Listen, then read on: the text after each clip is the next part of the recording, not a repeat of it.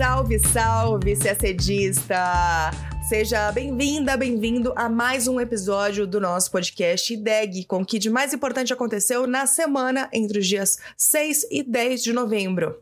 Após um longo mês de espera e de intensas negociações, o Egito autorizou a saída dos brasileiros que estão na faixa de Gaza. A semana também foi marcada pela prisão de dois suspeitos de ligação com o Hezbollah, por planos de ataque à comunidade judaica no Brasil.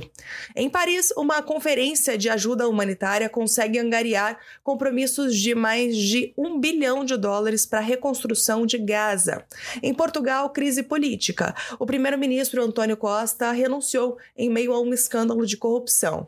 Já no Chile, o governo convocou um segundo plebiscito para tentar aprovar uma nova constituição. E em Brasília, 13 países assinaram o Tratado Constitutivo da Ameripol, um mecanismo de cooperação e troca de informações entre as polícias das Américas. Tudo isso em detalhes você acompanha agora no nosso podcast. A gente começa falando do conflito em Gaza. Depois de um mês de agonia e espera, marcado por negociações complicadas da diplomacia brasileira com os países da região, finalmente os brasileiros que continuam em Gaza deverão ser repatriados. O Itamaraty informou que o grupo de 34 brasileiros que está na faixa de Gaza deve deixar o território entre sexta-feira, dia 10, e sábado, dia 11. O grupo será recebido no Egito por diplomatas do Brasil.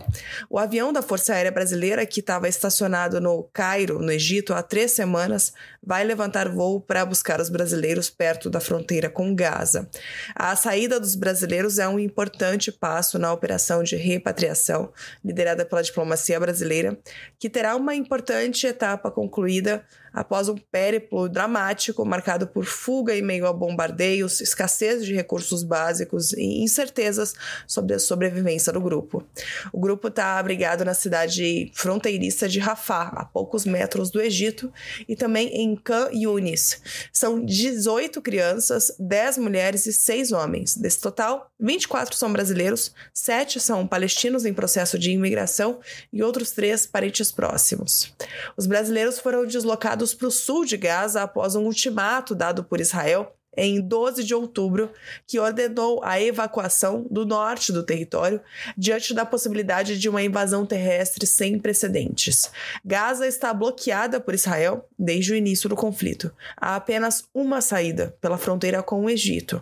Por ela passam apenas pessoas autorizadas, tanto por Israel quanto pelo Egito. É necessário também conseguir a autorização do Hamas, que controla o território palestino em parte.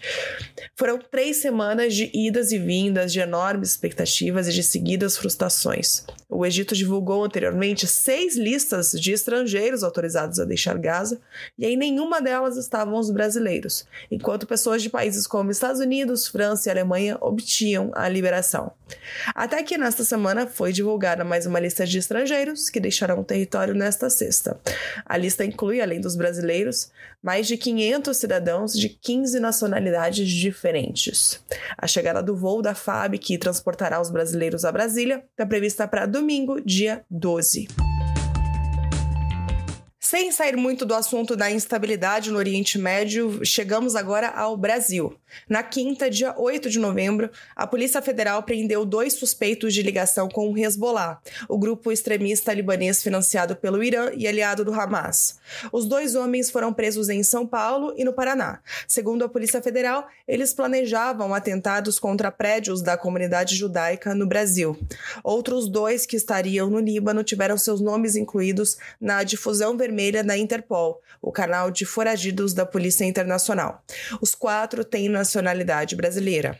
A operação, batizada de Trapiche, foi realizada em conjunto com a Interpol e com o apoio dos serviços de inteligência de Israel e dos Estados Unidos.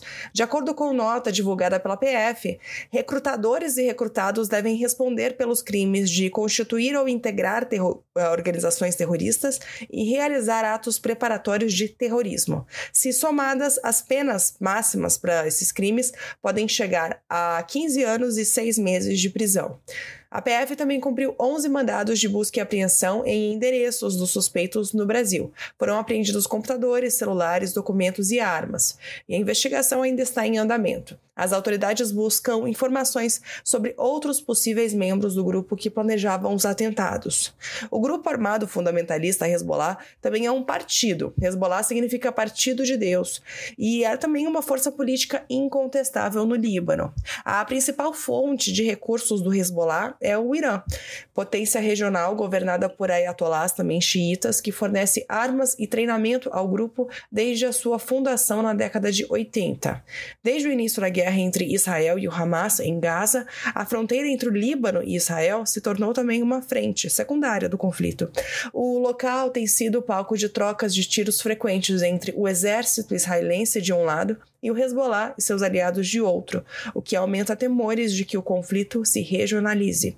Na semana passada, em seu primeiro discurso desde o 7 de outubro, o líder do Hezbollah aumentou o tom das ameaças contra Israel e disse que todos os cenários estavam abertos. O Hezbollah é uma força maior e mais capaz do que o Hamas e tem à sua disposição cerca de 150 mil mísseis e foguetes, segundo estimativas. Ainda falando do conflito em Gaza, na quinta-feira, dia 9 de novembro, foi realizada em Paris, na França, a Conferência Humanitária Internacional pela População de Gaza. O evento foi organizado pela França, União Europeia, Catar e pela ONU. A conferência reuniu representantes de mais de 70 países e organizações internacionais. O objetivo foi mobilizar recursos para ajudar a população de Gaza, que foi devastada por mais de um mês de bombardeios israelenses. A conferência foi aberta pelo presidente francês, Emmanuel Macron, que afirmou que a população dos civis deve ser uma prioridade e que isso requer uma pausa humanitária muito rápida. O chefe da assessoria especial do presidente Lula, o ex-ministro Celso Amorim, também participou e discursou. Amorim condenou os ataques terroristas do Hamas contra Israel, mas avaliou que a morte de milhares de crianças em bombardeios israelenses remete a um genocídio. A ONU calcula que 1,2 bilhão de dólares são necessários para ajudar os moradores de Gaza e da Cisjordânia até o fim do ano. Os organizadores do evento anunciaram que foram alcançados compromissos de mais de um bilhão de dólares, embora tenham explicado que esses compromissos podem incluir, a depender do caso, contribuições já anunciadas desde o dia 7 de outubro. Agora mudamos de assunto, vamos falar de Portugal. Na terça-feira, dia 7, o primeiro-ministro português, Antônio Costa, renunciou ao cargo após ser alvo de uma investigação de corrupção. Costa anunciou sua renúncia em um comunicado na TV após apresentá-la formalmente ao presidente da República, Marcelo Rebelo de Souza. No pronunciamento, o primeiro-ministro afirmou estar totalmente disponível para cooperar com a justiça. Costa nega ilegalidades, mas renunciou considerando impossível permanecer no governo durante uma investigação judicial. A renúncia de Costa foi motivada por um escândalo de corrupção envolvendo projetos de exploração de lítio e produção de hidrogênio verde. O Ministério Público português indiciou um de seus ministros e o chefe de seu gabinete na investigação. Os dois indiciados são suspeitos de favorecer empresas privadas em troca de vantagens pessoais. A investigação ainda está em andamento, mas as suspeitas já levaram à demissão tanto do ministro quanto do chefe de gabinete.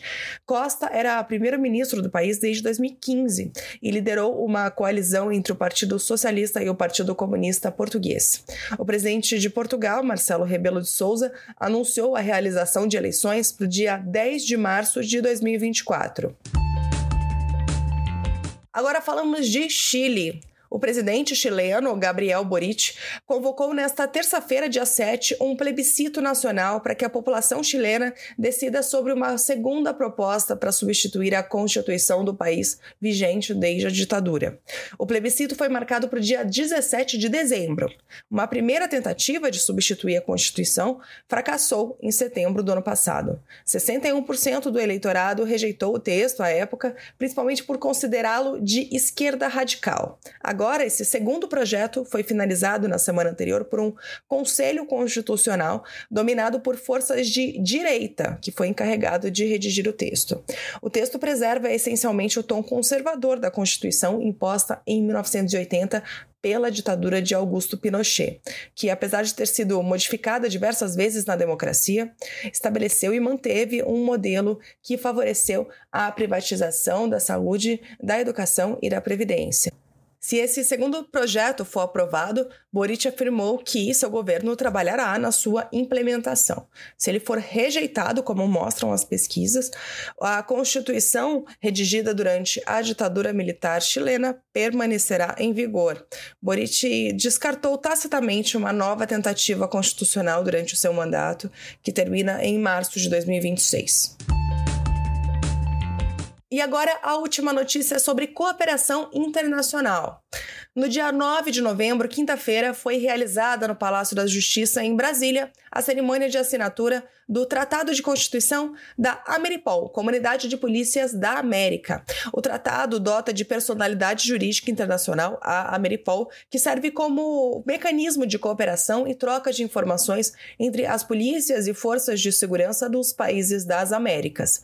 O ato foi assinado pelo Brasil e outros 12 países do continente: Argentina, Bolívia, Chile, Colômbia, Costa Rica, Equador, Haiti, Honduras, Panamá, Paraguai, República Dominicana e Uruguai.